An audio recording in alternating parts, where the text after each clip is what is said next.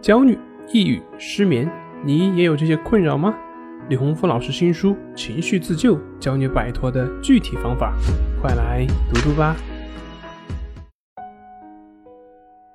今天要分享的作品是焦虑症朋友的不合理思维表现。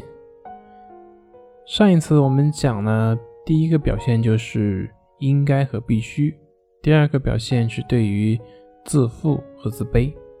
那么我们今天讲第三个表现，就是逃避现实生活，逃避、缺乏勇气、依赖、退缩等等，这些都是处于焦虑状态下很常见的现象。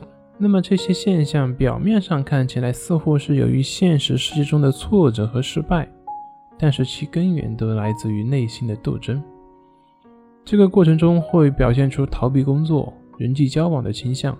有的时候甚至会影响他的人际交往，逃避会以病态依赖的一种形式表现出来，在所依赖的人事物面前会适应这个生活，但是，一旦离开所依赖的对象，就什么都做不了了。在刚开始的时候，逃避会让他有一些安全和自在，内心以及少一些自我的挣扎，但是不管怎么逃避，都没有办法真正的。离开现实，也就是说，这种逃避它只是暂时的，并不会从根本上去解决问题。这种冲突还是来源于理想化的自我对于现实自我的不认同。由于缺乏对于现实自我的认识，那么这些想法就会向外投射，就会感觉没有人喜欢他，感觉没有人会在乎他。如果这样去见人，就一定会别人所轻视。会被别人所忽视等等，这也就会更多的给他以逃避的理由，比如说不被别人认可、现实世界的打击等等。但是逃避并不能解决这个心理冲突，只会带来更多的挫折和失败。而逃避的时间越久，也就越难以有勇气去面对真实的生活。第四个表现就是对自己有深深的痛恨。对自己的不满，有些焦虑的朋友会表现出自残以及轻生的一些行为。其实这些行为背后就是对于自己深深的痛恨，对于现实生活中自己越不认同，理想化的中的自我也就越遥远。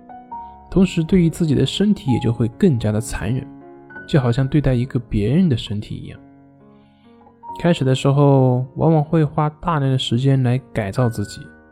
这种改造几乎包含了他所感到自卑的方方面面，比如说，可能因为他的朋友不够多，那么他就会努力的去广交朋友；可能因为觉得自己不够健谈，那么就会拼命的去向外表现自己，甚至像演戏一样让自己变得活泼一样。